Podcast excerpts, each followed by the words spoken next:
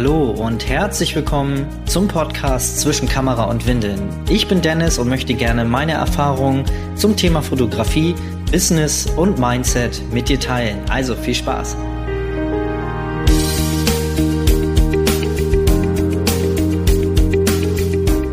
Hallo und herzlich willkommen. Schön, dass du wieder eingeschaltet hast. Mein Name ist Dennis und ähm, ja, willkommen zu dieser neuen Podcast-Folge heute. Ja, etwas äh, spontan, weil ähm, also heute ist tatsächlich ähm, der Tag, wo ich auch gerade diese Folge aufnehme. Normalerweise mache ich das äh, immer ein paar Tage vorher. Ging dieses Mal aber nicht. Gestern hatte ich es vor, Dienstag, aber meine Stimme hat versagt. Irgendwie hatte ich äh, Halsschmerzen und ähm, das wäre, glaube ich, nicht so gut gewesen. Das hätte ich dir nicht angetan, wenn ich gestern die Folge aufgenommen hätte.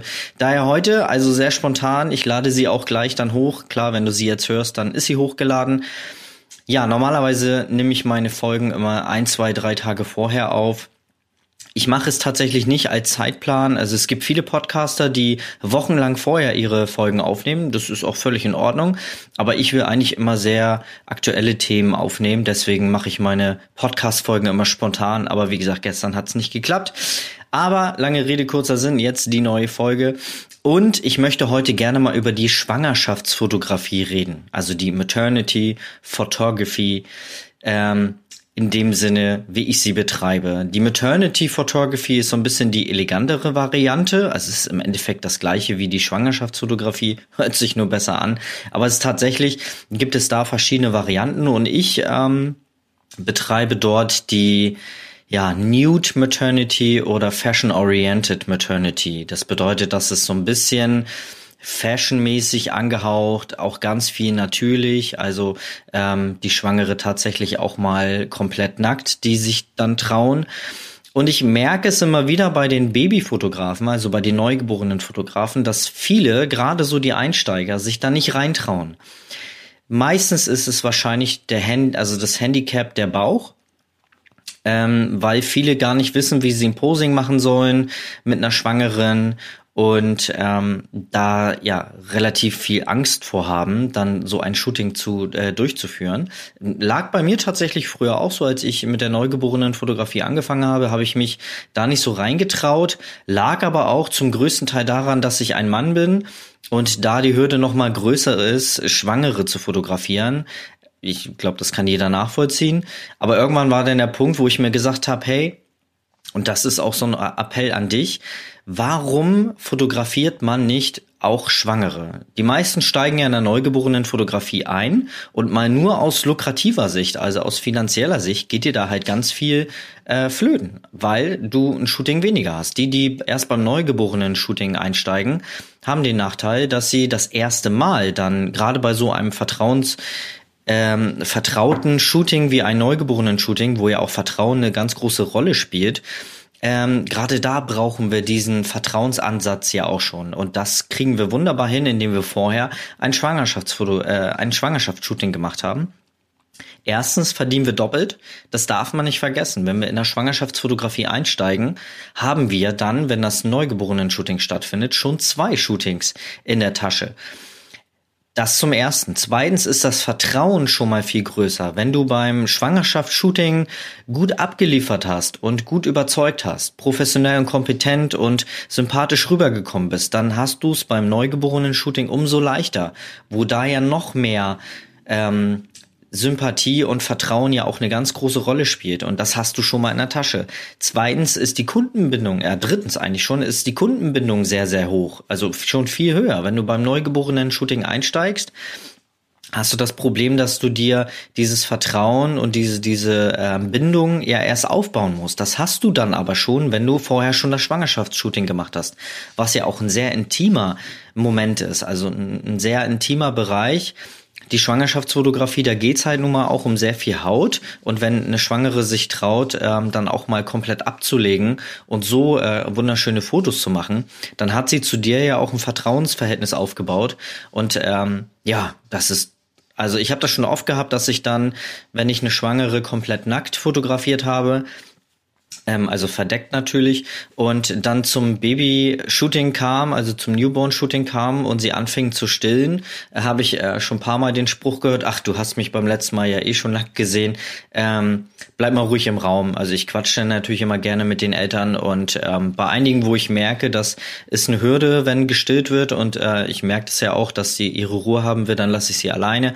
Aber ich nutze gerne auch diese Zeit des Stillens, um so ein bisschen zu quatschen, Smalltalk zu betreiben, auch so ein bisschen, einfach ein bisschen was über die Kunden zu erfahren, was ja auch für mich viel schöner ist, weil dann ähm, entstehen ja auch viel schönere Fotos, weil halt einfach ein Vertrauensbasis dann ja auch da ist. Und das hast du alles, wenn du vorher schon mit der Schwangerschaftsfotografie einsteigst.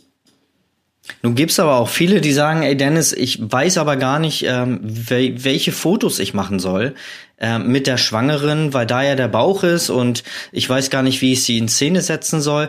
Dann ganz einfacher Tipp. Also ich stand da auch damals vor. Erstens, guck dir Fotos im Internet an. Wir erfinden alle das Rad nicht neu. Schau doch mal bei Google, schau bei bekannten Fotografen, wie die Schwangerschaftsfotos machen und dann guck dir das einfach ab. Ähm, ich habe mir tatsächlich am Anfang ein iPad einfach an die Seite gelegt wo ich ein paar, ein paar Beispielfotos hatte und habe die erstmal mit den Kunden nachgearbeitet so und dann nach und nach kam dann so ein bisschen mein eigenes Posing dazu und äh, das zum ersten. Guck dir, also es gibt so viel Wissen im Internet. Ähm, guck sonst auf meine Seite, da findest du auch Schwangerschaftsfotos. Guck auf YouTube, da gibt es auch eine Menge Fotografen, vielleicht auch manchmal im englischsprachigen Bereich, aber ich denke, dem sind wir allen mächtig mittlerweile in der heutigen Zeit. Und es gibt so viele Dinge, wo du was über die Schwangerschaftsfotografie lernen kannst. So, das zum einen. Zum zweiten, definitiv besuchen Workshop. Also selbst ich gebe Workshops. So by the way, ich glaube, einer ist jetzt, ja, am ersten, zweiten äh, gebe ich selber einen in der Schwangerschaftsfotografie. Schau gerne sonst mal auf meine Homepage. Äh, by the way, aber es gibt halt auch viele andere Fotografen, die die Schwangerschaftsfotografie ähm, anbieten als Workshop und das, da machst du einen Sprung nach vorne. Das ist überall genau das Gleiche. Äh, wenn du Workshops besuchst, dann ersparst du dir eine Menge Zeit, Erfahrung, Schmerzensgeld. ähm, also, ne, nicht Schmerzensgeld, sondern wie sagt man, ähm, Lehrgeld, genau. Und ja, das ersparst du dir mit einem Workshop, in dem du halt in sehr kurzer Zeit aus den Erfahrungen des Fotografen oder der Fotografin lernst, die da den Workshop hält oder der da den Workshop hält. Und ähm, ja, so bekommst du in kurzer Zeit sehr viel professionelles Wissen. Wichtig ist immer da, wenn du den Workshop suchst, guck bitte nicht nur immer nach der Entfernung. Ich sehe das hier in meiner Facebook-Gruppe immer sehr oft, dass ähm, verlinke ich dir auch nochmal in den Show Notes, dass ähm, sehr oft nach dem Ort gesucht wird. Da ähm, postet dann jemand einen Workshop, ich zum Beispiel auch, wenn ich noch ein paar freie Plätze habe. Und dann höre ich immer, ja, aber das sind 300 Kilometer, ah, das fahre ich nicht und bla bla bla und hier und da. Ist alles verständlich, aber such dir bitte immer Workshops nach der Qualität aus und nicht nach der Entfernung. Also ich fahre überall hin. Ich war ähm, in den letzten Jahren so oft unterwegs und habe tausende Euros ausgegeben für Workshops, wo ich dann Workshops besucht habe und das hat sich alles gelohnt. Sehr, also man lernt bei so einem Workshop ja nicht immer komplette 100 Prozent des Inhalts. Das sind manchmal nur so kleine Schnipsel, die man aufnimmt bei so einem Workshop und ähm, die aber dazu führen, dass du in die Umsetzung kommst. Dass, ach, guck mal, ja, stimmt, diese eine Sache, das hatte ich schon ganz vergessen. Und zack, bist du wieder, hast du es wieder direkt vor der Nase, dieses eine, diese eine Sache, die dich besser macht und die dazu führt, dass du dann ähm, besser bist in dem, was du tust.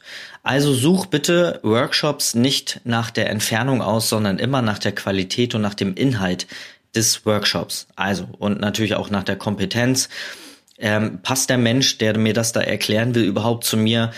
Wenn ich da mir ein Video von dem anschaue und ich merke sofort, oh Gott, der ist mir überhaupt nicht sympathisch und ich mag die Stimme überhaupt nicht und die Art und was weiß ich und die Kleidung und der Haarschnitt, dann bringt es auch nichts, da dann hinzufahren, ähm, egal ob der nun gut ist oder nicht. Ähm, du wirst den Workshop nicht so aufnehmen, als wenn du den sympathisch findest, weil einfach die Sympathie nicht da ist. Also schau nicht nach Entfernung, schau lieber nach der Kompetenz, nach dem Inhalt des Workshops und nach der Person. Mag ich die überhaupt? Ist da eine Grundsympathie? Weil dann ist es auch viel einfacher, diesen Inhalt aufzunehmen, als wenn du halt ständig immer denkst, oh Gott, oh Mann, ich mag den nicht, aber ich muss jetzt irgendwie zuhören, dann wird das Ganze eine Qual und dann bringt das nichts.